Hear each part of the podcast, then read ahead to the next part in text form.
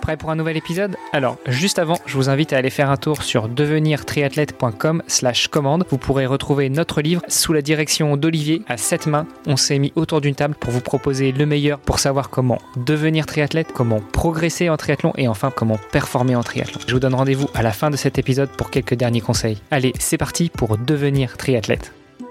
Salut les sportifs, c'est Armano. Bienvenue sur un nouvel épisode du podcast Devenir triathlète. Alors, ce ne sera pas vraiment un nouvel épisode puisque pour l'été, on va marquer une petite pause, mais on va vous proposer des rediffusions des épisodes qui ont le mieux marché. On commence aujourd'hui avec ce nouvel épisode et puis s'il y en a d'autres qui vous intéressent, eh ben, n'hésitez pas à nous envoyer un petit message via les réseaux sociaux. On se fera un plaisir de les programmer pour les prochaines semaines de cet été. Allez, profitez bien du soleil, de la plage, de la montagne, de tout ce que vous voulez. Profitez-en pour faire du sport avec des écouteurs et nous écouter. On attend vos retours avec impatience. Allez, c'est parti pour un nouvel épisode. Salut les sportifs. Salut les sportifs, c'est Hermano et je suis très heureux de vous retrouver pour la saison 2 du podcast Devenir triathlète. Pour co-animer cet épisode, eh bien Olivier De le fondateur de la marque Wana, est toujours à mes côtés et le sera toujours sur ce podcast. Salut Olivier. Salut Hermano, ça fait un an et euh, on garde toujours la patate. c'est ça, exactement. C'est toujours un plaisir d'enregistrer avec toi, même si on est en visio, ça met un peu de soleil dans mon quotidien. Et puis, eh bien pour ouvrir cette saison 2, nous vous avons choisi un bel invité. Lui aussi nous ramène un peu de soleil parce que j'ai entendu un petit peu d'accent quand on était en off, quand on préparait un petit peu cet épisode. Bref, arrêtons là le suspense. Nous recevons Philippe Martin. Bonjour Philippe. Bonjour, bonjour à tous. J'ai vu passer un de tes posts sur LinkedIn et je me suis dit ça, ce serait l'invité idéal pour venir parler de lui, de son expérience du triathlon et mais aussi de sa carrière parce que euh, tu vas nous dire tout ça. Je, pense que tu as un, emploi du temps professionnel bien chargé, mais déjà, euh, ce que je te propose, eh bien, c'est de te présenter. Qui es-tu? Que fais-tu dans la vie? Si tu veux aborder ce sujet, quel âge as-tu? On va en rester là pour les mensurations, hein, on va pas aller plus loin. Et puis, euh, ton parcours, tes débuts dans le sport, comment est-ce que tu as rencontré le triathlon? Enfin, ça fait beaucoup de questions, mais on va essayer de te guider sur tout ça. Je vais commencer déjà par l'histoire du poste, euh, puisque j'ai beaucoup hésité en fait à le poster euh, sur LinkedIn. LinkedIn étant un réseau professionnel et euh, assez un peu traditionnel et, pas vraiment axé parfois sur le sport et surtout par rapport au, métier que je fais.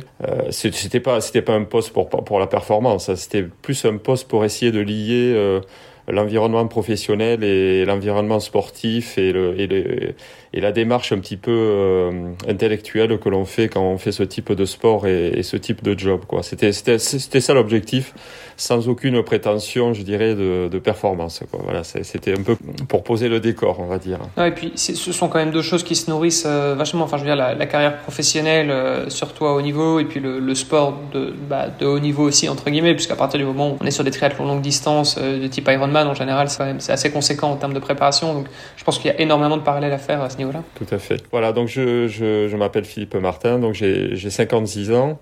J'ai deux enfants euh, qui sont grands, un fils et, une fille. Je suis, euh, je suis en couple avec mon épouse là depuis 33 euh, ans. Je dirais qu'elle, elle, on en parlera tout à l'heure, donc elle fait partie un peu de mon histoire à la fois sportive et professionnelle. Je suis directeur général donc d'une division du groupe aéronautique Safran, bon qui est le un, des plus gros groupes mondiaux aéronautiques. Et voilà, donc je suis dans une division qui produit des, des, des équipements de, de conditionnement d'air pour pour l'aéronautique. C'est plus de 1000 personnes, plus de 200 millions d'euros de chiffre d'affaires. Voilà, donc, et je suis basé à Toulouse depuis un an. J'ai commencé le triathlon en 1988. Donc euh, ça, ça va faire rire certains qui étaient peut-être pas nés euh, à cette époque-là. J'ai commencé les, les, en 2003 en fait. Voilà. Après, en termes de background, bon, j'ai toujours fait du sport hein, depuis gamin, un petit peu de tout, de l'athlé, du rugby, du handball. Euh, j'ai été euh, pendant pas mal d'années gardien de but au foot. Voilà, j'étais déjà dans une position dans l'équipe un peu particulière hein, puisque j'étais pas joueur de champ, j'étais gardien de but. Voilà. Et puis après, j'ai fait quelques années de squash jusqu'en deuxième série.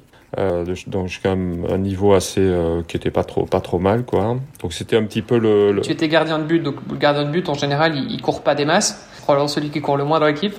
Euh, qu'est-ce qui fait que sur le terrain, sur le terrain. ouais, sur le terrain, mais mais c'est c'est étonnant que, que, que le gardien de but devienne devienne triathlète et, et Ironman. T'aimais pas courir euh, à l'époque? Si si, j'étais non non, j'ai toujours été très sportif, mais euh, je dirais que mes qualités mes qualités, euh, je dirais de physique étaient certainement plus adaptées à, à celles de gardien de but. Voilà, avec des, des, des, spécificités un petit peu de détente, d'agilité, voilà, qui me caractérisaient un petit peu, quoi. Mais non, non, j'ai toujours, j'ai toujours couru, j'ai toujours été, voilà, très très sportif.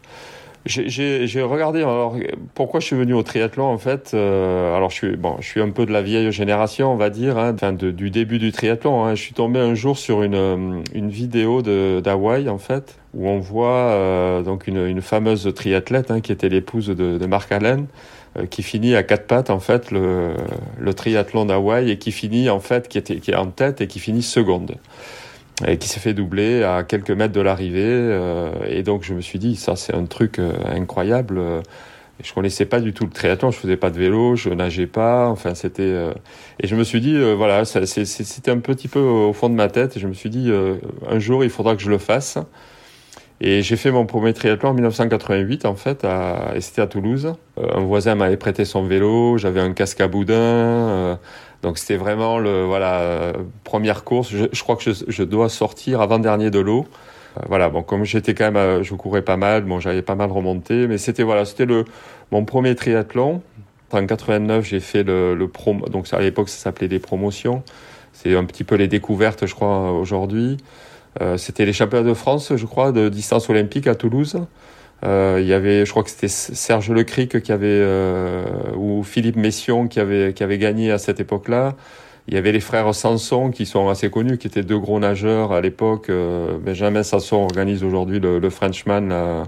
Encore aujourd'hui. Voilà, donc c'était cette époque de triathlon assez sympa, avec des tenues un peu bariolées, des vélos euh, incroyables. Voilà, donc c'est un petit peu, ça a été un petit peu mon début. J'ai vraiment commencé en 1992, quand j'ai arrêté le squash en fait, euh, puisque j'avais commencé déjà à avoir un boulot un peu plus, euh, un peu plus compliqué, avec pas mal de déplacements, et ça devenait difficile d'avoir un sport avec des horaires précis. Et voilà. Dans les années 91-92, où j'ai décidé voilà, d'arrêter le squash et d'essayer de, d'essayer de, me mettre un petit peu au, triathlon. Quoi. Et, et, donc, du coup, en termes d'intensité et de volume, parce que j'imagine que tu faisais pas euh, autant d'heures d'entraînement euh, dans le squash et dans le triathlon, ou c'était le cas? Euh, Alors, il y avait pas mal d'entraînement physique, euh, physique, course à pied, euh, PPG, pas mal, hein, puisque c'est quand même un sport assez dur, hein, le, le, le, squash, très, très cardio.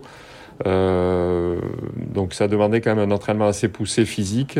Mais oui, en termes d'heures d'entraînement, c'est sûr que c'est beaucoup plus faible en fait. Hein. D'après ce que tu dis, c'était plutôt du squash de, de, de, haut niveau. En tout cas, tu, tu, faisais ça de manière assez sérieuse. Mais euh, j'ai quelques amis qui font du squash et bon, pour eux, c'est plutôt le, le, le, sport un peu facile parce que c'est un sport assez urbain, qui peut trouver une salle assez facilement. C'est le truc à faire entre amis comme ça de temps en temps. C'est un sport très technique hein, puisque c'est un, un, sport de raquette, donc très ouais. technique. Euh, alors où on s'amuse très très rapidement. Hein, puisque euh, du moment qu'on on prend la bonne balle, parce que les, les, balles, il y a certaines duretés qui sont plus difficiles, mais on peut s'amuser rapidement, un peu comme au tennis, euh, mais dès qu'on arrive à bon niveau, ça devient très technique et très physique. Beaucoup d'entraînement aussi technique. C'est un sport d'automatisme aussi, hein, en termes de, de, frappe de balle, qui demande beaucoup d'entraînement. Ouais. Okay. Par rapport à tes débuts, justement, euh, bon, Olivier, toi, tu connais pas, t'étais pas encore né. moi, moi, je commençais à peine à découvrir ce que c'était que le sport. Hein. J'avais 8 ans en 88 euh, malgré tout, ça reste euh, la belle époque. Comment est-ce qu'on vivait le triathlon à cette époque-là? Parce que je sais pas si tu connais le site euh, Triclair mm -hmm. qui propose quelques vidéos en replay, pour ainsi dire.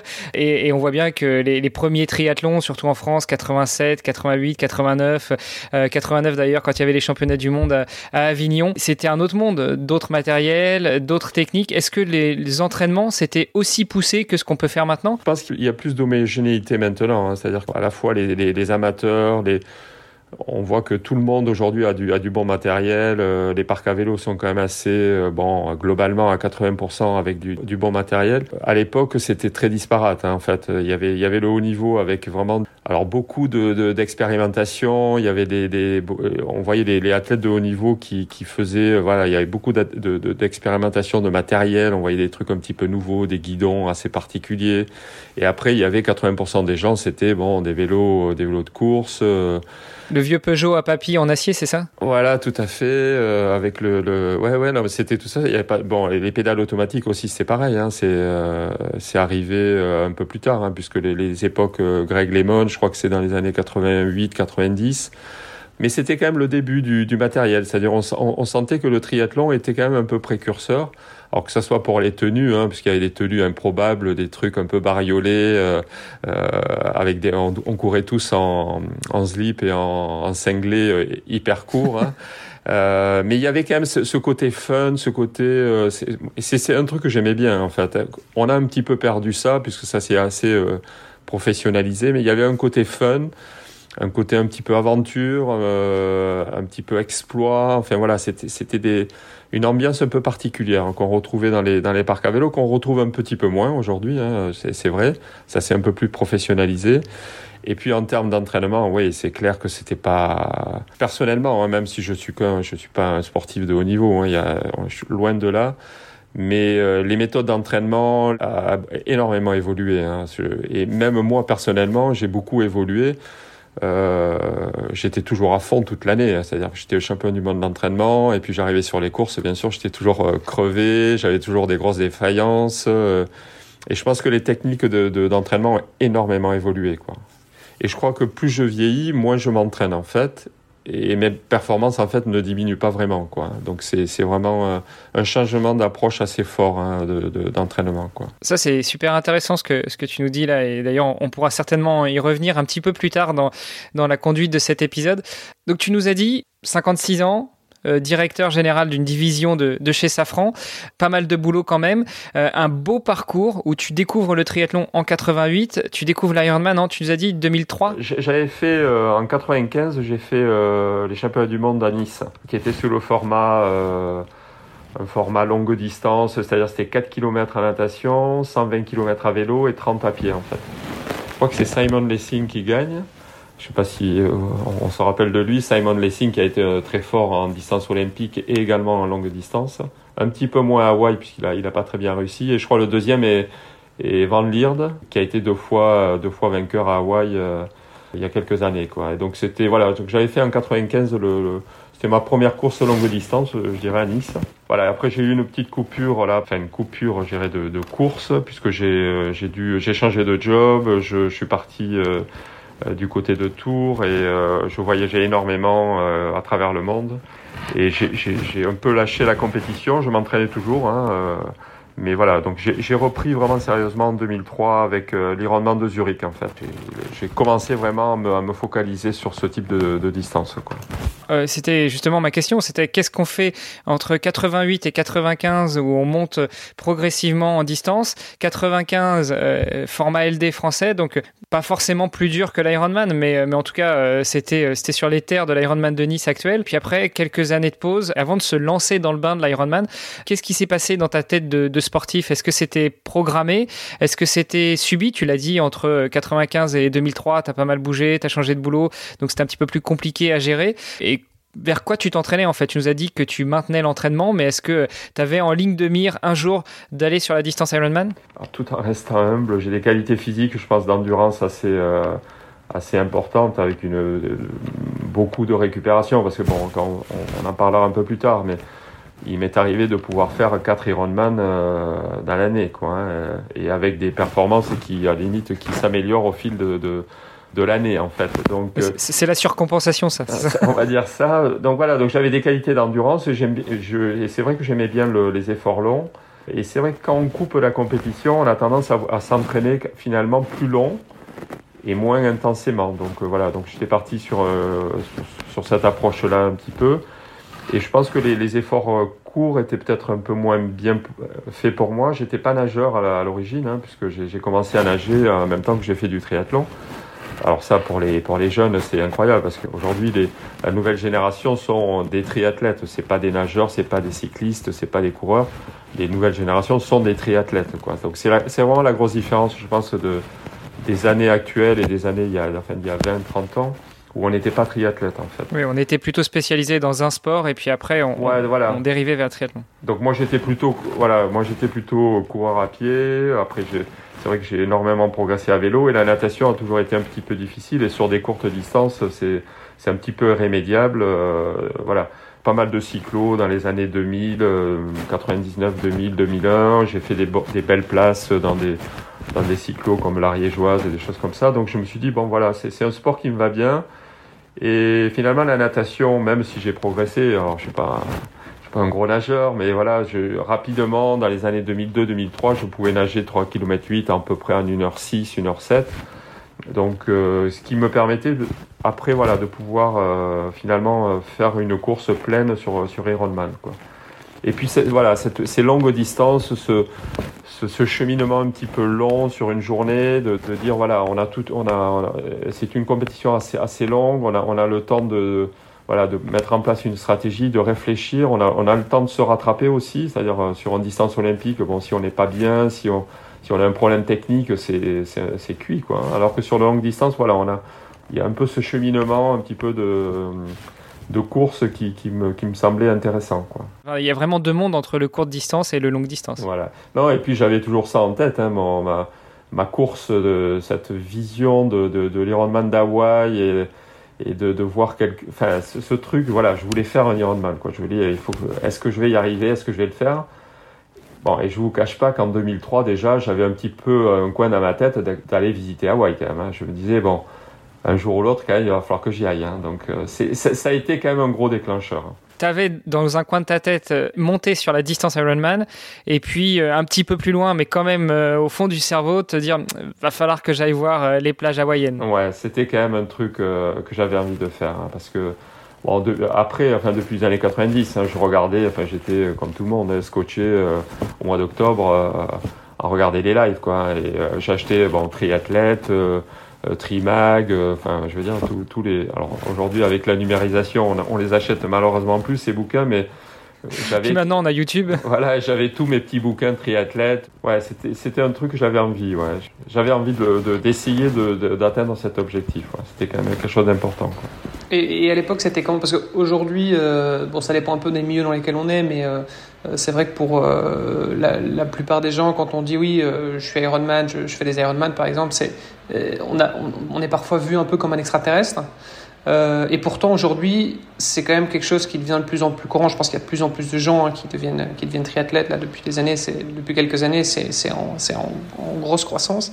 C'était comment euh, à l'époque, euh, dans le, début des années 2000, quand on disait euh, ouais, je, fais un Ironman, euh, je veux me qualifier pour Hawaï? Alors bon, c'est toujours un petit peu impressionnant. Hein. Je pense que le, globalement, même aujourd'hui, les gens pensent que c'est toujours un effort incroyable et j'essaye de temporiser tout ça parce que, enfin, de, minimiser parce que, comme je dis toujours, moi personnellement, étant entraîné, faire un Ironman, c'est pas dur, quoi. Hein. Ce qui est dur, c'est pour quelqu'un qui s'entraîne peu si vous allez aux États-Unis, et ça n'a ça pas changé, hein, si, si, aux États-Unis aujourd'hui, je pense qu'il y a 40% des, des, gens qui font un Ironman qui n'ont jamais fait d'Ironman ou qui n'ont ja, jamais fait de, de triathlon. Et il m'est arrivé en 2000, euh, alors c'était il y a quelques années, mais en 2007, en Arizona, je, je, on était à un quart d'heure avant de partir, on était en train de se changer, j'étais à côté d'un Américain un peu costaud. Euh, il avait peut-être un peu euh, forci sur le sur McDonald's et sur le sur le Coca.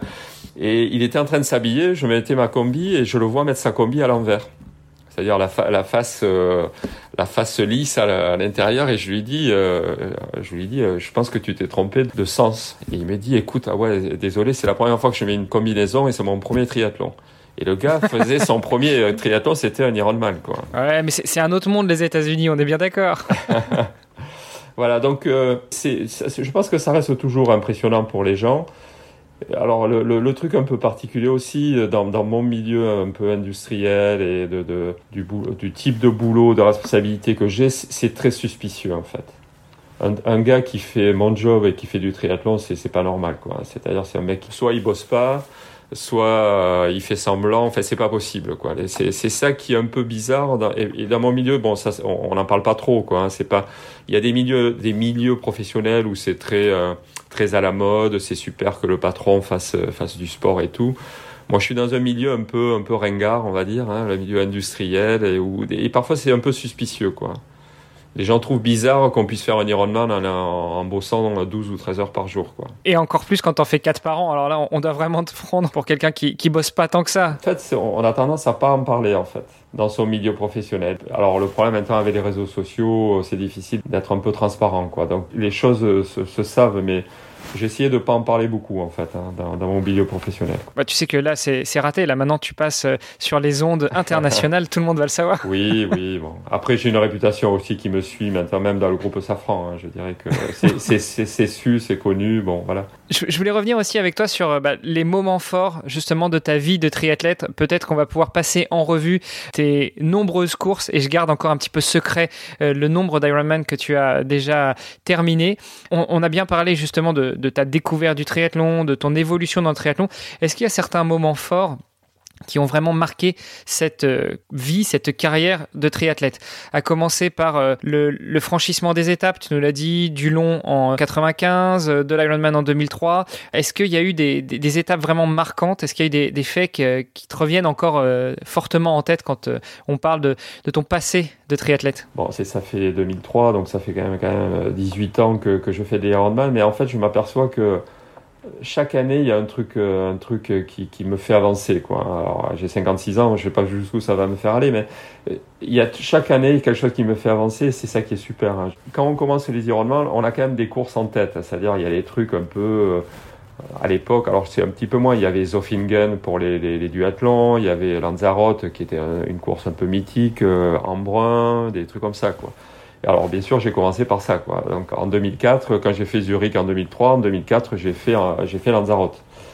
Donc euh, super souvenir, euh, bon une île fantastique. alors je l'ai fait sept fois depuis hein, Lanzarote. J'en parlerai parce que Lanzarote c'est à la fois une course bon qui m'a fait un peu découvrir le vrai triathlon, hein, c'est-à-dire Zurich étant une course un peu germanique avec une certaine organisation. Lanzarote c'est vraiment l'essence un peu du triathlon et même aujourd'hui on retrouve encore le début du triathlon. Ça reste, c'est pas la grosse, la grosse batterie allemande, euh, américaine avec le gros show. Ça reste un truc encore un peu intimiste, intéressant quoi. Une course dure où finalement les meilleurs triathlètes viennent sur, parfois pas à Lanzarote pour éviter de, de subir une course dure. Alors donc voilà, Lanzarote était quand même un truc sympa. Et j'ai eu des super souvenirs, comme j'ai eu des très mauvais souvenirs que, je pourrais partager euh, un peu plus tard. Donc Lanzarote, voilà 2004, et la même année j'ai fait Embrun. Donc euh, je me suis dit allez, je fais Lanzarote, j'ai fait une belle une belle course, et la même année j'ai fait Embrun qui était pareil une course fantastique, euh, les chaises en plastique, le, le, parc à vélo un peu euh, un peu rustique. Et voilà, j'ai terminé 75e à l'époque à Embrun, donc qui est pas exceptionnel, mais qui, qui, voilà, qui était quand même voilà un très bon souvenir. Je me rappelle être arrivé avec mes deux gamins dans les mains. Euh, ils avaient des stickers partout, allez papa. Euh, sur le, c'était à l'époque où on pouvait arriver encore avec les gamins dans les mains euh, aux arrivées, donc ça c'était, c'était très sympa. Voilà, donc une belle place à, à Embrun. Et là, je me dis... Attends, on, le rappelle, euh, Embrun, déjà, c'est pas, c'est distance Ironman, mais c'est pas le label Ironman. Et c'est le 15 août, ça, c'est une date immuable. Voilà. Euh, Lanzarote, c'était quand? C'était plutôt, hein, c'est au mois d'avril, non? C'est au mois de mai. C'est en principe, c'est vers le 20 mai, c'est le week-end, de, alors je sais plus de l'Ascension. C'est, c'est toujours vers le 20-23 mai, quoi, depuis des années. Alors cette année, ça a été le 3 juillet, mais en principe, c'est au mois de, au mois de mai, ouais, tout à mmh. fait. Ouais. Et, et, du coup, c'est quand même deux parcours qui sont assez exigeants que ce soit au niveau du dénivelé ou au niveau du vent aussi, un petit peu à Lanzarote. Est-ce que toi, c'est un petit peu euh, ta, spécialité entre guillemets ou bien euh, tu fait un petit peu de tout euh Ah, j'ai fait de tout. Hein. Alors c'est paradoxal, mais je préfère aujourd'hui les parcours roulants. Voilà, les parcours roulants parce que bon, mon vélo est quand même assez fort. Alors c'est assez particulier parce que Lanzarote en fait n'est pas un parcours de grimpeur où de, on peut penser que, Lanzarote est dur, c'est euh, montagneux et en fait c'est pas du tout. C'est vraiment un parcours de rouleur quoi. Il y a des gars qui ont gagné Lanzarote. Il y a un Estonien assez fameux là qui organise aujourd'hui les rendements d'Estonie. Euh, Enlar euh, Johansson là qui a gagné, qui fait 1m90 à l'époque et qui faisait peut-être 85 ou 90 kilos quoi. Donc c'est un parcours de rouleur quoi. C'est un parcours dur de rouleur, beaucoup de vent. Voilà, mais c'est euh, alors qu'Embrun, bon, Embrun est beaucoup plus spécifique et beaucoup plus montagneux. C'est un parcours de montagne. Voilà, j'aime bien les courses roulantes aussi, hein, où je me fais, je me fais plaisir, quoi. Deuxième année d'expérience sur Ironman, t'en enchaînes deux à trois mois d'écart. Qu'est-ce que tu ressors déjà de ce, premier doublé après une première expérience Bon, c'est toujours les mêmes euh, les mêmes choses, hein, c'est-à-dire euh, la fin des courses, à l'arrivée, de dire non, plus jamais ça, c'est terminé, Philippe. Ça, ça dure 6 secondes en général. Ouais. Alors, ça dépend des courses, mais euh, je dirais que bon, voilà, c'est toujours dire non, c'est trop dur, c'est vraiment très très difficile. En général, c'est avant la ligne d'arrivée, ça. ouais. Et après, on commence à dire ouais, mais finalement, euh, qu'est-ce que j'ai pas bien fait? Qu'est-ce que j'ai loupé? Qu'est-ce que j'ai pas bien fait? Qu'est-ce qui, qu'est-ce qui m'a manqué? Est-ce que j'ai bien bu? Est-ce que j'ai bien mangé? Est-ce que j'ai fait ceci? Est-ce que j'ai fait cela? Et puis voilà, donc on, chemine et puis on se dit ouais c'est vrai. Si j'avais fait ça, si j'avais fait ci, ça, ça, serait. Donc on se dit bah voilà, on se projette sur une autre course en disant bon comment euh, améliorer ce que j'ai pas bien fait sur cette course-là? J'ai peut-être pas tout donné, donc voilà, on se reprojette tout de suite et puis l'envie revient vite, quoi. En fait, on, se dit voilà comment comment je peux améliorer ça et ça, vient assez rapidement. Donc ça, c'était pour le, premier vrai moment fort dans ta carrière de, triathlète longue distance, d'enchaîner ces deux-là après la première expérience en, en 2003. T'as d'autres moments forts qui te reviennent comme ça, alors pas forcément sur distance Ironman, mais vraiment de, des moments forts dans ton expérience, dans ta vie de triathlète? On peut en parler. Hein. J'ai eu, euh, par exemple, un, gros accident à Lanzarote, quoi, qui, qui m'a énormément marqué, qui a marqué mon épouse aussi, hein, puisque depuis ce temps-là, euh, elle a du mal à me suivre sur les courses, puisque euh, elle était sur le bord du parcours, elle a vu une ambulance passer avec mon vélo accroché derrière, donc ça, ça l'a un peu traumatisé. Donc j'ai eu une grosse chute en fait dans la descente du Mirador del Rio, là, qui est la pratiquement dernière montée à Lanzarote et j'ai chuté dans, une, dans, la descente. Donc j'ai failli perdre des, doigts de la main. Un petit peu gros traumatisme. La grosse anecdote, c'est que je devais démarrer un nouveau job une semaine après. Et mon nouveau job, c'était prendre la direction générale d'une société, d'une joint venture entre Boeing et Safran au Maroc. Je vais vous tout raconter. Hein. Donc, Lanzarote, accident. Donc, je passe euh, la journée à l'hôpital. Euh, on me recoue. Euh, et là, je dis à ma femme, non, mais il faut qu'on rentre, quoi. Il faut que je rentre. Dans une semaine, je pars au Maroc. On est parti. Je suis arrivé à, Toulouse, je crois, donc, parce qu'on a loupé l'avion. Parce que, comme j'étais à l'hôpital, on a loupé l'avion. J'ai dû prendre un billet business pour pouvoir rentrer à Toulouse. On est passé par Madrid. Je suis arrivé à Toulouse à 4 heures du matin. Et à 7 heures du matin, j'étais au boulot. Donc j'étais au boulot, la minerve, le, bras, la, main opérée, euh, des, des, pansements partout. Donc les gens m'ont regardé. Je suis là quand même passé, aller voir mon médecin qui m'a dit bon mais Philippe il faut il faut te faire opérer de la main si tu vas perdre tes doigts il y a, il y a un souci ils t'ont mal recousu donc j'ai passé la nuit à l'hôpital le lendemain matin je suis reparti à midi je suis sorti de l'hôpital pour aller bosser et le lundi suivant j'étais à Casablanca devant donc ma nouvelle ma nouvelle boîte euh, voilà, donc avec le bras en écharpe, la minerve, euh, voilà. Donc c'est un souvenir qui, qui, qui restera puisque donc hyper condensé en dix jours. Voilà, j'ai fait mon Ironman que j'ai pas terminé. J'ai terminé à l'hôpital. J'ai failli perdre mes doigts et je me retrouve à Casablanca, euh, voilà, tout seul euh, dans ma chambre d'hôtel, euh, à démarrer mon job de directeur général d'une boîte de 700 personnes. Quoi, c'était, c'était assez. Du coup, toi qui voulais rester discret vis-à-vis du triathlon, c'était raté. Ouais, alors j'ai pas dit qu'est-ce qui m'était arrivé, mais voilà, c'était assez, assez étonnant de, de voir leur DG arriver avec ils, ont dû se dire, ils nous ont envoyé un, un, bras, un bras, cassé, euh, voilà. au, sens propre comme au sens figuré pour le coup. Des anecdotes, j'en ai plein. Hein. Je, je, je, peux vous en raconter une autre aussi. En, elle, est, elle est assez récente hein, en fait. 2020, euh, Covid. Bon, donc difficile. Hein, les triathlons, c'est compliqué, blablabla. Bla, bla. Bon, on continue à s'entraîner, euh, à rester motivé. et puis bon, les choses un peu s'éclaircissent. Et puis je vois que l'Ironman de Cozumel euh, a lieu. Donc je vois le 70.3 quelques mois avant, je vois que ils font la course, je dis bon allez Philippe c'est pour toi. Et là mais euh, malheureusement on peut pas quitter la France, on peut pas voyager à l'étranger. Et je regarde quand même un petit peu qu'est-ce que je peux faire. Bon je suis directeur général d'une boîte, bon je peux pas faire une, déclaration comme quoi je, je peux voyager. Donc là je, je regarde un petit peu qu'est-ce que je peux faire pour aller faire l'Ironman de Cozumel en novembre 2020 le truc improbable, quoi. Euh, je suis parti de Toulouse euh, jusqu'à Barcelone en voiture avec une déclaration comme quoi j'avais un, rendez-vous à Barcelone pour le business. J'ai fait ensuite Barcelone-Madrid en avion, Madrid-Mexico, Mexico-Cancun, et me voilà à Cancun euh, pour prendre le bateau pour aller à Cozumel. Manque de bol, euh, je suis arrivé à Cozumel la, semaine où il y a eu un, grand, un gros ouragan euh, sur toute la zone Amérique du Sud et la péninsule du Yucatan avait les restes de, l'ouragan. Impossible de traverser entre Puerto del Carmen et, Cozumel. Donc, euh, donc je devais prendre un petit ferry, donc je, je passe la nuit de plus à l'hôtel, et là c'était à 2-3 jours de la course. quoi. Je loue une voiture et j'essaie de prendre un gros ferry euh, pour traverser. Les ferries bloqués, je suis resté 48 heures, 48 heures sur le parking. On était 800 voitures à peu près, 48 hein, heures sur le parking. Donc j'ai dormi deux jours avant l'Ironman dans ma voiture. Hein, Et là, c'était tous les triathlètes qui essayaient de, de traverser. Donc finalement, on, est, on, est, on a traversé le, le vendredi, hein, juste 48 heures avant la course. J'avais un triathlète euh, argentin dans la voiture, donc on a chargé, sa, on a chargé sa, son vélo dans ma voiture. J'avais un Américain aussi qui voulait traverser, donc euh, j'avais un Américain, un Argentin. Donc je suis arrivé euh, pratiquement la veille de la course après avoir dormi dans ma bagnole, pas bu, pas mangé, enfin. Mon coach était fou. pas le seul. Je veux dire, tous, tous les et voilà, donc si, ouais, j'étais, j'étais pas le seul. Certains étaient arrivés avant et avaient pu traverser, mais voilà, un truc encore improbable. Quoi. On se prépare toute l'année, le parcours du combattant pour aller faire cette course à 10 000 km de là, et ben voilà. Bon, mais j'ai fait ma course.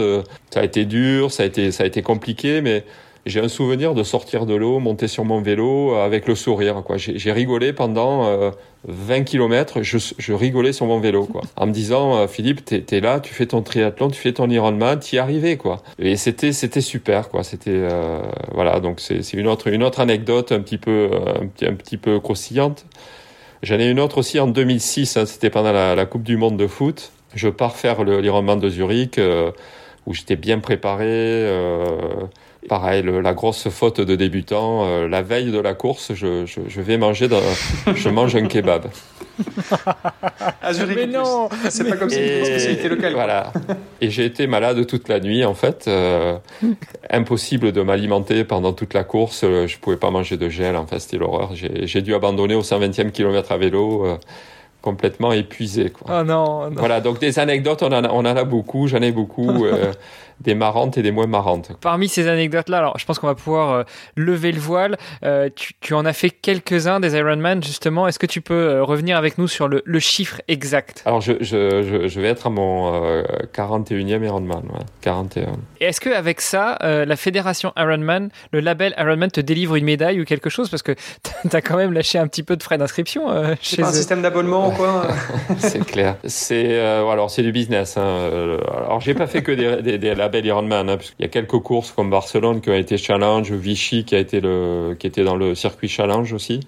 Et c'est du business. Hein. On reste dans un milieu très business. Euh, avec des, sociétés euh, qui doivent faire de l'argent. Hein, donc, euh, je veux dire, il n'y a pas de pas d'ambiguïté là-dessus. C'est le, triathlon reste un sport cher à tous les niveaux et de plus en plus cher. Autant avant, on pouvait le faire avec du, matériel qui était pas cher. Aujourd'hui, il y a, y a quand même c'est quand même du sport business, donc c'est voilà, donc ça reste très cher et euh, parfois c'est assez non, mais au-delà de Ouais, enfin, au-delà des d'avantages euh, financiers, ça pourrait être euh, une reconnaissance, quoi, un truc, non Il n'y a, y a, y a, pas. Non, pas vraiment. Non, non, il n'y a pas, pas vraiment de. Pas vraiment de reconnaissance. Alors, Ironman fait, fait, des, fait de la reconnaissance pour des gens qui ont fait pas mal d'Ironman et qui n'ont pas été qualifiés pour Hawaï, par exemple. Euh, si vous avez fait, je crois, alors je sais pas s'ils le font toujours, mais si vous aviez fait 12 Ironman euh, sur le label Ironman, alors avant il y avait de la loterie, mais on pouvait être éligible à être qualifié pour Hawaï euh, suivant un dossier. mais bon, comme je me suis qualifié, je dirais naturellement, je dirais, j'ai jamais eu ce, truc-là, quoi. Mais bon, voilà, en plus, j'attends pas du tout de reconnaissance, pas du tout. C'est pas, voilà, je fais mon truc, euh, c'est ça qui est important. S'il y a des employés, s'il y a quelqu'un qui bosse chez Ironman qui nous écoute en ce moment, euh, ça, à mon avis, il doit y en avoir quelques-uns. Euh, voilà, vous, vous, savez ce que, vous, savez ce que vous pouvez faire. euh, justement, tu l'as glissé comme ça, tout doucement. tu t'es qualifié naturellement par le jeu des slots. Est-ce qu'on peut revenir justement sur ta ou tes qualif pour Hawaï. Quand est-ce que c'était Dans quelles conditions Et qu'est-ce que tu en as ressorti? Alors j'ai raté, en fait j'ai raté ma qualif, en, c'était en 2005 ou 2006 à Florianopolis. Je, suis parti au Brésil là et je, rate la qualif pour 40 secondes. Bon, c'est bête hein, parce que 40 secondes c'est rien. Et c'était encore l'année où c'est le, le, mois de naissance, c'est-à-dire que c'est-à-dire moi je suis né en juin, donc euh, les qualifications c'était de juin à juin en fait pour l'âge euh, l'âge groupe quoi. Okay. Et en fait j'avais je, je, je change j'ai 40 ans en fait en, cette année-là en, 2000, en 2005. Et en fait, dans, dans le nouveau système, j'étais dans la, dans la catégorie 40-45, j'aurais été qualifié puisque je termine deuxième, je crois, de la catégorie. Mais en 35-39, je suis le dernier non qualifié. Quoi. Et au roll down, euh, il y a zéro, zéro roll down, donc euh, voilà, donc euh, je, repars avec mes 40 secondes. mais je sais que c'est possible, c'est-à-dire je, je, sais que j'ai, voilà, il me manque pas grand-chose. Et donc en 2007, je pars, je pars en famille. Là, on, a des amis qui habitent à, Houston. On va y passer dix jours. Je laisse ma famille à Houston je, je prends mon petit vélo et je pars à, à Phoenix, en Arizona en me disant voilà, c'est l'année, c'était vraiment l'objectif de, de, me qualifier à, en Arizona. Je fais une, pour moi une course exceptionnelle. Je termine 90e, hein, je crois qu'on est 2000, 2300 je crois là, au départ, je termine 90e. Et je termine 11e de, de, ma catégorie, qui était dans une catégorie assez difficile, puisque c'est 40-44 ans, c'est là où on, est, on a vraiment les, pas mal de, de, de gars qui, qui performent. Euh, donc je fais une très belle course et, je me qualifie. Quoi. Donc, euh, alors je me qualifie au, au roll down puisqu'il y avait 10 places et je termine 11e. Donc je suis le premier sur la liste et il y aura eu qu'un un seul roll down. Ouais, T'as eu du bol sur ce coup-là. Donc j'ai eu du bol. C'est un truc fantastique. Hein. J'ai encore mon, mon, petit bout de papier. Aujourd'hui il donne une médaille, mais à l'époque il donnait un bout de papier signé par Iron Man. Donc j'ai encore ce, ce papier. C'est quand même un, super aboutissement. J'étais heureux. J'étais euh, J'étais vraiment fier et euh, voilà et un truc à partager aussi en famille avec ma femme. C'était euh, c'était vraiment un, très très très bon souvenir. J'en ai encore un peu de, de, voilà, je sens que ça remonte un petit peu. Ouais.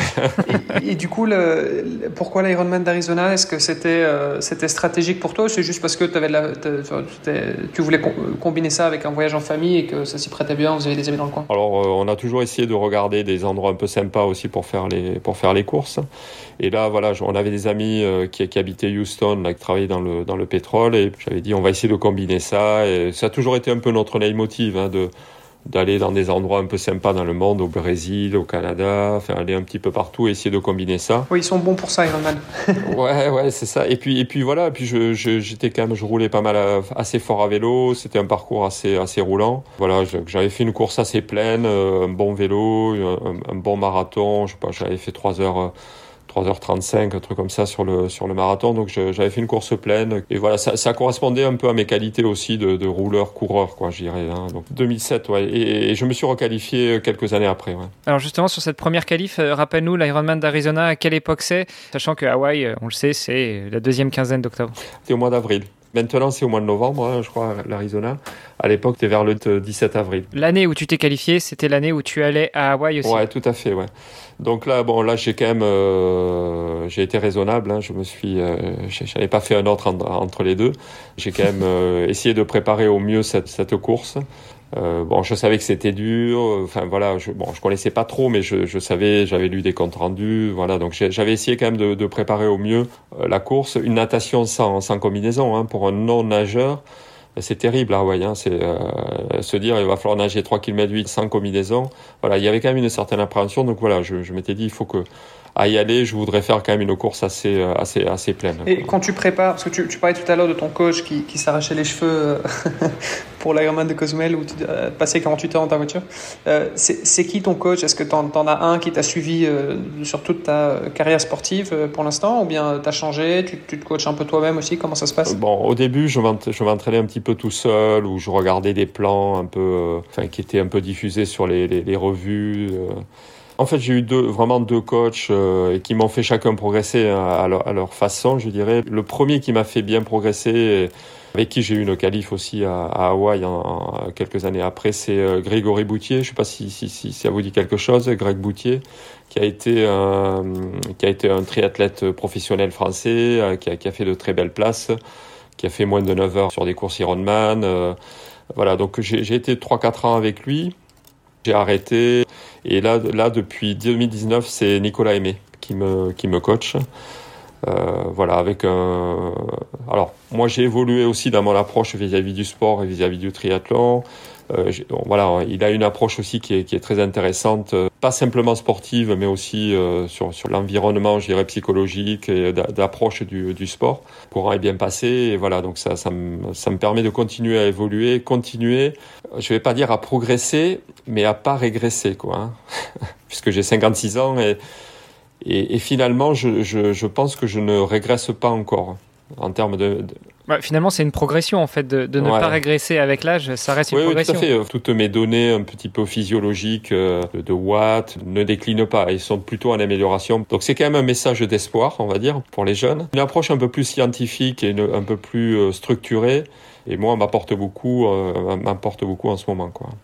Voilà, donc euh, hyper important d'avoir euh, d'avoir un coach, surtout avec un boulot qui est, qui est compliqué. Et, du coup, justement, enfin, on y vient parce que c'était tes coachs, euh, on va dire, qui étaient peut-être plus orientés préparation physique, voire un petit peu mentale aussi. Est-ce qu'il t'accompagne aussi dans la manière bah, d'appréhender de, les entraînements par rapport à ton travail? Comment est-ce que tu insères ça dans, dans, dans, ta carrière professionnelle? C'est des choses aussi sur lesquelles tu es accompagné ou bien là c'est vraiment toi qui dois t'organiser tout seul Enfin, je pense que pour un coach, c'est très difficile hein, de, de, de, coacher quelqu'un comme euh, moi, enfin, finalement, parce que bon, l'emploi du temps est très compliqué. Euh, enfin, je vais vous donner une idée. Par exemple, en, même pendant la période Covid, hein, en 2020, j'ai pris, je crois, 128 fois l'avion. Okay. Donc pendant les dernières années, là, entre 2018 et 2020, je, je, ma femme était à Toulouse, j'habite, j'étais à Paris. Donc j'avais quatre sites dans le monde. Donc voilà, je travaille 12-13 heures par semaine. Je, je prends l'avion. Euh, par jour, tu veux dire? Par jour, pardon. C'est ça le secret. c'est ça le secret, voilà. Je, me, enfin, je vois, le lundi matin, je me levais à 4h30 pour prendre l'avion de 6 heures pour aller à Paris. Euh, donc c'est compliqué. Donc voilà, donc l'idée c'est vraiment de donner ces, euh, ces disponibilités. Et puis après, c'est vraiment à moi de, de c'est ma rigueur de, de respecter vraiment les les plages d'entraînement, le, voilà, d'essayer de, de, caler au mieux ces moments d'entraînement. Mais c'est vrai que c'est compliqué pour un coach, euh, voilà, parce qu'on n'a pas beaucoup de temps de récupération, on dort pas beaucoup. Euh, il y a beaucoup de voyages, euh, donc tout ça c'est compliqué quoi. Euh, donc je suis peut-être pas le bon exemple, je dirais, de, de, de, planification d'entraînement et de récupération de, de, de sommeil, de, nutrition, mais mais il y a un côté un petit peu aussi intéressant, c'est-à-dire que on peut le faire, quoi. C'est-à-dire que avec un peu d'organisation, un, environnement familial qui est quand même un porteur, qui, qui, qui, est favorable, avec une volonté, un peu de rigueur, un peu de voilà de résilience, on, on peut arriver à faire les deux, quoi. Et après, les deux sont, sont très complémentaires. Je veux dire, euh, quand on passe euh, deux heures dans une réunion avec des avec les États États-Unis euh, jusqu'à 10 heures du soir. Où on a quand même cette résilience, ce, cette habitude d'être dans des efforts un petit peu longs. Et je pense que ça me sert beaucoup aussi par le, dans mon travail. C'est indéniable. En moyenne, ça représente combien d'heures euh, d'entraînement sur la, sur, la semaine combiné avec les, euh, les, les 12-13 heures par jour? Ça va surprendre et ça va peut-être décevoir, on va dire, hein. les triathlètes puisque le triathlète de base aime s'entraîner beaucoup en fait. Je m'entraîne à peu près en moyenne, hein. sur une moyenne sur l'année, c'est 13 heures à peu près par, par semaine. 13 heures. Alors, il y a des semaines où ça monte beaucoup plus, soit des stages, soit des, des, périodes où je suis en vacances, où je vais quand même beaucoup plus m'entraîner. Je peux faire des semaines à 25 heures, par exemple, hein, quand je suis en vacances. Mais après, c'est en moyenne, c'est 13 heures par semaine et une grosse partie très concentrée sur le week-end, euh, puisque c'est là où je peux m'entraîner un peu plus. C'est-à-dire, je ne peux pas faire de vélo le soir, c'est impossible. Alors, mon, mon, coach m'a presque fait aimer le, le home trainer. Hein. en même temps, 2020, tu n'avais pas trop trop le choix, même non, si tu beaucoup pris l'avion. Voilà, donc on a essayé de, de, de, caler quand même depuis quelques temps des, des, séances un peu qualitatives sur le sur le home trainer, et ça m'a fait pas mal de bien en fait de, depuis depuis un an et demi, deux ans quoi. Ça, ça me permet un peu de rattraper le, le manque que j'ai de charge en fait. Hein. Donc je suis quand même un peu limité par le par la charge d'entraînement. Euh, c'est ça qui m'embête un peu, que ça soit même musculairement, c'est-à-dire qu'il y, y, a des séances que d'endurance ou de que je peux pas faire parce que j'ai pas le temps. Donc ça peut me limiter musculairement sur, sur par exemple sur le marathon où je, je peux être limité par ça. Quoi. Ouais, bon, en même temps, euh, à 13 heures en moyenne par semaine pour un triathlète amateur, euh, c'est déjà, déjà pas mal. Hein. Et puis surtout, tu as, as, 30 ans d'expérience derrière. Oui, oui, mais ça, ça va vite. Hein, les, les, les, sorties vélo, bon, dès qu'on fait des sorties vélo un peu longues, sur du, bon, il faut quand même rouler un petit peu. L'entraînement sur longue distance, c'est quand même... Euh, c'est beaucoup d'endurance fondamentale. Hein. Enfin, on parle de, de Z2 ou de, faible cadence. Donc, on est, on est souvent, en fait, c'est beaucoup de d'entraînement à basse intensité. Hein.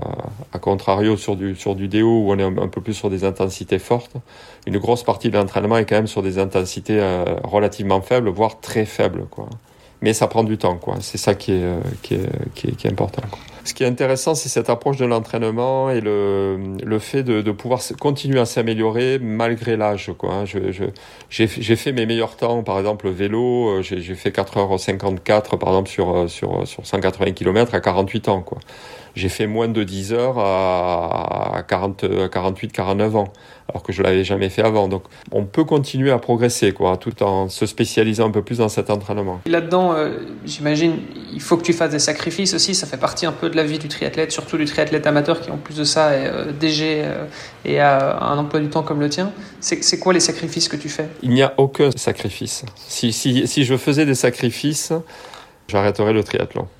Non, c'est difficile, difficile. On peut pas parler de, de sacrifice. Euh, ça serait difficile. Ça veut dire, euh, je, vais parler un petit peu, euh, plus intimement, mais dire que j'aurais fait des sacrifices, ça veut dire que j'aurais sacrifié ma vie de famille, j'aurais sacrifié mes enfants, j'aurais sacrifié la vie avec ma femme. Donc c'est, pas, pas du tout ça. Par contre J'optimise au maximum mon temps, c'est-à-dire que je regarde pas la télé, je lis les news euh, bah, dans l'avion. Dans, enfin, c'est vraiment une question d'optimisation et j'essaye au maximum de pas effectivement avoir une obligation de, de sacrifice. Et je crois que ça c'est très important euh, pour pouvoir euh, être voilà bien dans ses baskets tout le temps et que ce soit au boulot. Et c'est vrai que c'est très difficile parce que ça demande beaucoup de contraintes de temps, d'organisation. Comme je dis souvent à mon coach quand j'arrêterai le triathlon, il y a un truc qui, qui, qui s'arrêtera, c'est le, cette sensation de, d'être minuté. Par rapport à quelqu'un qui a peut-être un job un peu plus tranquille ou un peu, qui travaille un peu moins.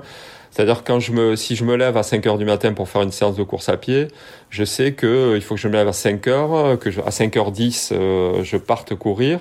J'arrive à 6 heures. À 6 heures, je sais que voilà, je vais déjeuner, qu'à 7h30, j'ai une réunion qui va commencer, je sais que tout est timé, quoi. Hein.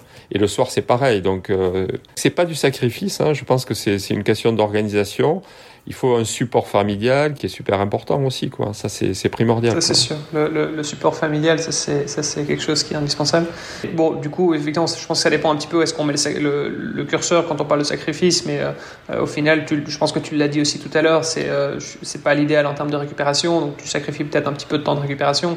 Il y a peut-être d'autres choses aussi euh, qui pourraient être un sacrifice pour d'autres personnes qui ne le sont peut-être pas nécessairement pour toi. Je sais pas, ça peut être un dîner avec des amis ou ce genre de choses. Enfin, voilà, il y a des gens, que, voilà, on va tous décider d'investir notre temps d'une manière ou d'une autre. Et donc, euh, donc ça, ça, pourrait être des sacrifices, mais qui pour toi, tu ne considères pas ça comme un sacrifice. Par rapport à, au triathlon et au sport en général, je pense que je ne suis pas, euh, on va dire, un, le, le, triathlon n'est pas vraiment un objectif de, de pour moi de, de, de course, de, de, faire des courses, faire des performances. C'est plus, c'est plus devenu au fil des temps une, une façon de vivre un petit peu. Un mode de vie. Voilà, un mode de vie, un mode de qui ça, ça rythme un peu ma vie euh, perso, ma vie euh, professionnelle, ma vie. Euh, voilà, donc ça c'est devenu une routine un peu qui, qui, qui est nécessaire à, à mon équilibre.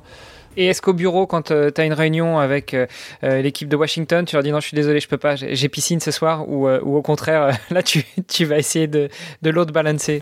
Non, alors par, par contre, je, je veux dire, à toute la rigueur que je me donne, elle se retranscrit au travail. Hein. C'est-à-dire que je demande à, mes équipes, une réunion qui dure une heure, elle dure une heure, quoi. Hein. Si, si elle dure pas une heure trente, quoi.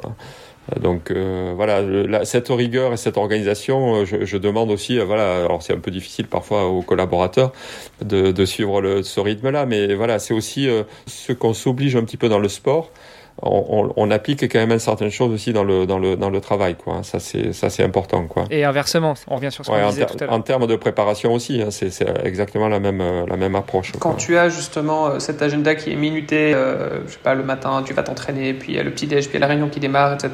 C'est vraiment à la minute près. Est-ce que il y a un peu un sentiment de, de, stress, de bon, il faut que je me dépêche, je suis un peu à la bourre, tout ça, ou alors c'est vraiment devenu un automatisme et euh, tu es hyper euh, relâché euh, et, et, très tranquille avec ça Alors il faut créer ces automatismes en fait. Hein. Il faut essayer de s'enlever des contraintes un peu matérielles, c'est-à-dire par des routines un peu habituelles, c'est-à-dire on, on, on, met en place des routines un peu habituelles qui nous permet de nous faciliter de faire la séance ou de, de préparer la séance. C'est-à-dire que effectivement, si tous les jours, je, il faut, je dis attention, il faut que je mette ma combi parce que je vais aller nager en lac euh, tel jour. Et, donc je sais que j'ai toujours dans ma voiture euh, un sac avec euh, des running, j'ai un sac avec mes équipements piscine. Voilà, donc c'est aussi la cette routine et cette préparation peut me permettre d'enlever cette contrainte un peu d'y penser tout le temps, quoi. Donc voilà, par certains petits automatismes qui permettent de faciliter aussi la, la pratique ça c'est ça c'est important quoi. Et le, bon vieux tuyau des, des, affaires de sport qui sont prêtes la veille au soir pour que le matin tu te lèves, tu sautes dedans et tu te poses pas la question j'y vais, j'y vais pas, il fait beau, il fait pas beau, ça fait partie de la routine. tout à fait. Hein, c'est comme euh, voilà, c'est comme se lever très tôt le matin pour euh, pour aller courir. Il faut pas se poser la question si j'y vais, si j'y vais pas, quoi. Donc euh, c'est le, réveil sonne, on y va, quoi. C'est c'est et après c'est vrai que le plaisir, le plaisir de de la du post séance, d'arriver au travail en forme, très détendu. Euh, avec un esprit très ouvert et le, très aiguisé en termes en termes physiques et en termes psychologiques, c'est mhm. super quoi. Je... Non, après je dis il y a des il faut qu'on arrive aussi alors c'est des choses qu'on je pense qu'on fait petit à petit avec l'expérience c'est-à-dire je dors pas beaucoup, je peux arriver à dormir 5-6 heures par jour euh, sans aucun problème, avec une bonne récupération, et je peux m'endormir dans un avion pendant 10 minutes euh, tout de suite, qui me permet de récupérer aussi beaucoup plus vite. Quoi. Et c'est avoir ces petits moments aussi, alors ça demande aussi un peu d'entraînement, mais de pouvoir s'endormir très rapidement sur des périodes très très courtes et qui permettent de, de, de bien récupérer. Quoi. Mm-hmm. Par rapport à ce que tu disais tout à l'heure, tu arrives avec un esprit euh, libre, enfin ouvert, aiguisé euh, au moment de commencer ta journée parce que bah, tu as été courir justement euh, à l'aube. Je pense qu'on est tous d'accord a ça, crée énormément de bienfaits euh, dans la vie pro. Est-ce que c'est quelque chose que tu recommandes à certains de tes collaborateurs, par exemple, ou bien au contraire, tu dis, bah non, moi, je, je préfère faire les distinction entre les deux, j'essaie d'être plutôt euh, euh, discret à ce niveau-là Alors, c'est là où, c'est pour revenir un petit peu à, à ma, ma, réflexion sur poster ou pas poster mon, mon petit mot sur, sur, LinkedIn. et en fait, finalement, je m'aperçois que il y a beaucoup de gens qui osent, soit qui osent pas, qui osent pas en parler ou qui osent pas venir vers moi pour ça. Et c'est vrai que depuis que j'ai posté le post, bon, les gens le savent et finalement, il y a beaucoup de gens qui sont demandeurs, c'est-à-dire demandeurs de euh, comment je fais, comment j'y arrive, des conseils. Et c'est super, quoi. Alors j'aimerais pousser, et je pousse hein, bien sûr euh, tout le monde à faire du sport. On n'est pas là, tout, tout, le monde peut pas faire du sport à, avec cette, cette même fréquence, c'est sûr. Mais je pense que c'est important, quoi. Hein, et euh, c'est des choses que que j'essaie de parler à mes collaborateurs, j'essaie de mettre, de, voilà, de, c'est des choses sur lesquelles, oui, oui, il y a des, c'est important. Et, et, les gens sont de plus en plus ouverts à cette à cette discussion. Et si je peux apporter, voilà, dans des aides, de donner des motivations, c'est c'est important. Ouais, je crois que ça fait partie aussi de mon job, quoi. Et j'aimerais le faire plus, quoi. Et j'aimerais que mon milieu professionnel soit plus, euh, entre parenthèses, tolérant sur, sur ça, quoi. C'est-à-dire, euh, je pense que la place du sport, même dans l'entreprise, est, super important et permet d'avoir un bien-être aussi au travail, euh, au travail. Et surtout à mon niveau, où je peux vous assurer que certaines personnes qui font mon job n'ont pas une condition physique. je pense que ça les aiderait parfois à être un peu plus performants aussi à, à leur niveau, quoi. C'est clair. c'est clair, non. Et surtout quand on sait que, euh, surtout quand on sait que la, sédentarité est quand même euh, la, première cause de décès en Europe, quoi. Donc, ouais, euh, c'est un enjeu au niveau sociétal et, au niveau professionnel aussi, évidemment. Non, et puis bon, j'ai fait pas mal de, j'ai fait pas mal de pays, hein, puisque j'ai pas été, j'ai travaillé pas mal d'années à l'étranger, au Maroc, à Londres, dans différents pays. Et je pense que voilà, toutes les places, tous les endroits au monde sont bons pour le sport. Et on s'aperçoit malheureusement que la France est un peu à la ramasse sur pas mal de choses. Euh, pour vous donner une idée, hein, quand j'étais à Londres, euh, je nageais tous les matins, tous les matins, à, 5, à 6 heures du matin, j'étais dans l'eau, dans ma piscine. En France, trouver une piscine ouverte à 6 heures du matin, c'est juste impossible. Quoi. Ouais.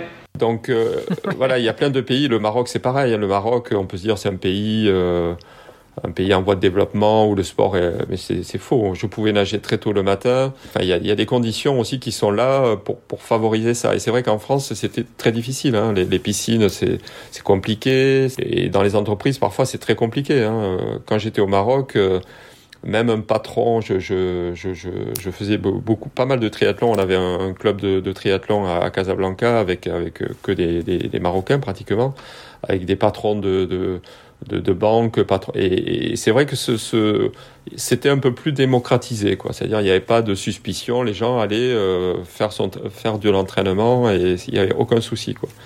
En France, on est encore un peu, voilà, c'est je pense qu'il y a des progrès à faire. Quoi. Après, je pense qu'il y a aussi, parce que moi j'ai euh, travaillé par exemple au, Pérou, et j'avais aussi cette impression, c'est que voilà, je suis dans un club et, tous les autres triathlètes, c'était des gens qui avaient euh, bah, un certain euh, statut, on va dire, socio-économique.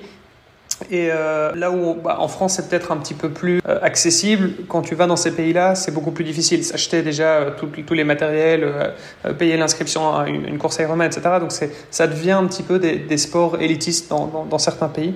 Ça, je pense que ça fait aussi peut-être un peu la, la, la différence. C'est vrai, mais y a, après, y a, on peut faire des choses. Alors, je sais, pour revenir à quelques anecdotes ou quelques, quelques moments de vie liés au triathlon, je, je crois que c'est quand je suis arrivé au Maroc, donc après mon accident de, de Lanzarote, là, c'était au mois d'août, je crois. J'étais avec ma femme, on, part à Rabat faire euh, visiter la ville et je vois une petite affiche, euh, une affiche qui dit premier triathlon de Rabat. J'ai dit à ma femme, je dis c'est dingue. J'avais repris, hein, bon, c'était le mois d'août, ça fait deux mois et demi, j'avais, repris un peu l'entraînement, j'avais encore quelques soucis à la main, mais ça allait, j'avais repris l'entraînement, et je dis à ma femme, je vais faire euh, ce premier triathlon à Rabat, c'est pas possible, quoi. Et donc, je, je m'inscris à ce triathlon de Rabat. Euh, donc il y avait bon il y avait principalement que des Marocains. Donc c'était le truc bon enfant j'étais avec mon vélo carbone. Bon il, a, il a fait sensation. C'était un truc de, de, malade. On était en fait il y avait deux Européens un autre alors je me rappelle plus de son nom hein, c'est un triathlète français euh, alors il est plus trop sur le circuit. Un mec était assez euh, assez fort.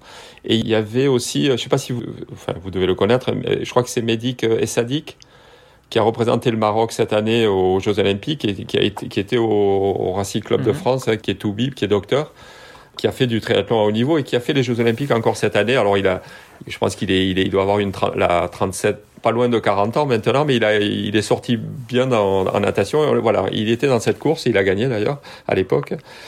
Et donc je fais ce triathlon de Rabat et je, je, me gare donc pour, je sors mon vélo et à côté de moi. Euh, il y a un gars qui descend de, sa voiture et avec une, enfin je vois avec euh, handicapé, une jambe euh, atrophiée euh, sur un côté, il met son, son attel, il met sa, prothèse et on commence à discuter. Donc un mec super sympa, il était avec son frère. alors je vais dire son nom hein, parce que c'est un ami, c'est quelqu'un que, que qui, est exceptionnel et je, pense que ça peut être une bonne idée pour vous de de podcast futur. Hein. Il, vit il vit aux États-Unis maintenant du côté de Sacramento. Donc son, nom c'est Mohamed Lana. Donc il a, il a été troisième aux Jeux Olympiques euh, paratriathlon, euh, pas ce Jeux Olympiques-là, euh, celui avant, à Rio. Il a, il a été troisième hein, paralympique. Euh. Et ce gars, donc je le vois et on commence à discuter. Il me dit, bah ouais, je suis voilà, c'est mon premier triathlon. Euh, donc il avait son fauteuil roulant, il avait tout ça. Bon, enfin c'était et donc c'est un gars avec qui on a on a sympathisé et voilà avec qui j'ai roulé là-bas, j'ai prêté mon vélo, j'ai essayé de lui trouver des trucs. Enfin bon, c'est un gars voilà, c'est pour revenir un petit peu au Maroc. De, on a aussi une responsabilité des fois dans ces pays d'aider les, les, sportifs, d'aider les gens qui n'ont pas trop les moyens. Et c'est un gars qui a fait des choses exceptionnelles. Enfin, moi, à côté, j'ai un petit homme. Et c'est un gars, par exemple, qui a fait euh, l'Ironman de Zurich en 12 heures, 12 euh, heures et quelques. Hein. Donc il a fait le vélo normalement et il a fait le marathon avec des béquilles. Pour vous donner une idée, c'est un gars qui a fait la traversée de Gibraltar euh, à la natation. Il a fait le marathon des sables. C'est un gars exceptionnel quoi. Je sais pas si je lui ai donné la vocation, mais euh, voilà, c'est un gars que j'ai conseillé, que j'ai essayé d'aider, que j'ai toujours conseillé. On s'est toujours euh, gardé de, de, vue là. Voilà, c'est des petites choses qu'on fait aussi dans des pays, parce que tu, tu disais, c'est vrai que c'est réservé à, ce, parfois à des élites hein, dans ces pays-là, mhm. mais aussi on peut donner cette envie euh, et aider de certaines personnes dans ces pays-là aussi à faire ce type de sport-là. Et voilà, donc c'est un gars aujourd'hui qui, qui, fait des choses exceptionnelles dans sa vie. Et, donc il est, c'est un Marocain qui est parti aux États-Unis qui a obtenu la green card, qui est, marié, qui est à une hawaïenne, qui a trois gamins et qui est, qui est voilà, qui est un sportif accompli. C'est vraiment super. Quoi. Et je suis fier de l'avoir un petit peu aidé à faire ça. Quoi. Oh, c'est une très belle histoire. Euh, c'est assez sympa. Puis bah, on, on, garde, on garde le nom. Ouais, Mohamed Dana, je pense que c'est très sympa. C'est un gars très, très très sympa qui peut qui qui donnera et qui peut donner beaucoup d'humilité, une, une, dimension humaine assez assez forte quoi dans notre sport. C'est vrai que c'est intéressant et bon d'ailleurs c'est je pense que c'est un bon sujet aussi peut-être pour, euh, pour pour clôturer tout doucement l'épisode. Tu parles d'humilité, c'est vrai que c'est quelque chose qui est quand même très important, je pense, quand on est, bah, quand on est dans le triathlon, parce que c'est vrai qu'on peut avoir tendance parfois à se dire, bah voilà, j'atteins un, un, niveau de condition en fait dans plusieurs sports et je parviens à combiner ça avec ma carrière professionnelle de haut niveau, etc. Donc bah, voilà, on est vu un petit peu comme euh, des, euh, des surhommes entre guillemets. Euh, et donc comment garder finalement cette humilité? Enfin, On a l'impression que tu es quelqu'un de tout à fait normal, tu, je veux dire, père de famille, qui est, tout qui est très humble. Et donc, est-ce que c'est quelque chose que tu travailles euh, particulièrement Ça fait partie de ta personnalité Tu as toujours été comme ça On va philosopher un petit peu, mais je, pense que c'est toute une histoire un petit peu de vie, quoi. Hein. C'est-à-dire, euh, alors, personne n'est pareil, mais je veux dire, la, la vie finalement un tout. Hein. C'est elle s'appuie sur une famille, sur ses origines, sur euh, une vie professionnelle. Donc tout ça, c'est très lié en fait. Hein. Voilà. Donc et, et, tout tout est complémentaire en fait. Hein. C'est-à-dire quand on prend des décisions personnelles, elles se retranscrivent sur euh, sa vie professionnelle, sur euh, sur pas mal de choses. Donc euh, voilà, c'est un tout. Euh, oui, il faut rester humble parce que c'est important. Et je pense que le quand on fait du sport, alors difficile ou enfin des, des choses difficiles, il faut faut garder toujours en tête sa, sa, performance propre. Et quand je dis performance, c'est-à-dire c'est pas la meilleure performance, c'est la performance pour soi. C'est-à-dire euh, c'était un peu le, le, ce que je voulais dire dans le post de, de, de sur LinkedIn je, je voulais pas mettre en avant ma performance sportive, c'est-à-dire, je veux dire, j'ai pas terminé premier, j'ai accompli une course pleine qui m'a permis d'apprécier euh, tout le cheminement que j'avais mis en place pour faire cette course, de prendre le plaisir, voilà, et d'apprécier ce moment-là, quoi. Voilà, c'est ça qui est important. Donc, euh, il faut pas non plus, voilà, se dire euh, performer, c'est pas performer, être le meilleur de quelque chose. C'est de vraiment d'arriver à faire ce qu'on a on a prévu de faire mais à son niveau, quoi. Et voilà, dans mon métier, c'est pareil. Je serai jamais président de, de Safran. Je suis pas polytechnicien. Je suis pas voilà. Donc, euh, je sais très bien qu'il y a des choses qui, qui n'arriveront pas, mais on peut se fixer un objectif si on met tout en œuvre pour pour l'atteindre et de, de, voilà de tout en restant aussi euh, humble euh, et même quand on est directeur général d'une société. Je veux dire, on, on travaille avec beaucoup de gens. Il faut embarquer tout le monde. Si on n'a pas un peu d'humilité, un peu de d'empathie avec les avec les gens, voilà, et essayer de fixer les objectifs, mais qui soient assez smart, mhm. on n'y arrive pas, quoi. Hein. Donc tout ça, c'est important. Alors, en, guise de conclusion, je voulais revenir sur une, une chose que tu as dit tout à l'heure. Tu as dit que quand on parlait d'organisation de vie, pour toi, quand tu arrêteras le triathlon, t'auras plus l'impression d'être chronométré. Est-ce que ça veut dire que tu envisages d'arrêter le triathlon avant d'arrêter ta carrière professionnelle? Alors 56 ans, euh, bon, malgré les débats actuels en France, euh, t'es es quand même beaucoup plus près de la retraite que qu'un début de carrière. T'envisages d'arrêter le tri avant le, le, boulot du coup? Alors le triathlon, j'ai dû l'arrêter à peu près 41 fois. oui, au moment où tu passes la ligne de, de, l'Ironman. Bah, 39 parce que t'as pas fini Lanzarote. donc je l'ai arrêté plein de fois en fait. Hein, et, mais ça, ça, va faire rire pas mal de gens qui me connaissent puisque j'ai souvent écrit que, c'était mon dernier, que j'arrêtais, que ça suffisait, que je pouvais pas faire tout ce que je, devais. Enfin, c'est que ça devenait trop, trop, trop, trop compliqué. Bon, j'avoue que c'est difficile, quoi. Même mon épouse hein, voudrait que j'arrête et voudrait que je, que, je, que je mette un peu pédale douce là-dessus.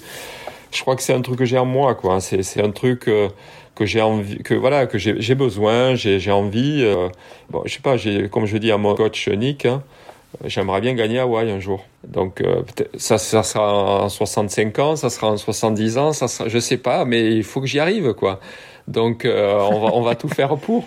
Alors je suis en plus dans une catégorie d'âge qui est hyper compétitive. Si vous regardez la catégorie 55-59 aujourd'hui, vous pouvez regarder, il y, a, il, y a, de sacrés clients. Comme je disais à mon coach, euh, je crois que c'est, il y a une course, alors je crois que c'est Nice, cette année, hein, Nice, l'Ironman de Nice. Le premier 55-59 fait un meilleur temps que le 50-54 et fait meilleur, meilleur temps que le 45-49. Ouais, mais le, problème, c'est que ta catégorie d'âge, quand elle va changer, celle des autres aussi va changer. Donc en fait, tu es dans la mauvaise génération. Voilà, je suis tout à fait. Non, non, il y a des... c'est une génération qui est très très forte, hein, en fait. Il y, a, il y, a, quelques gars très très forts, quoi.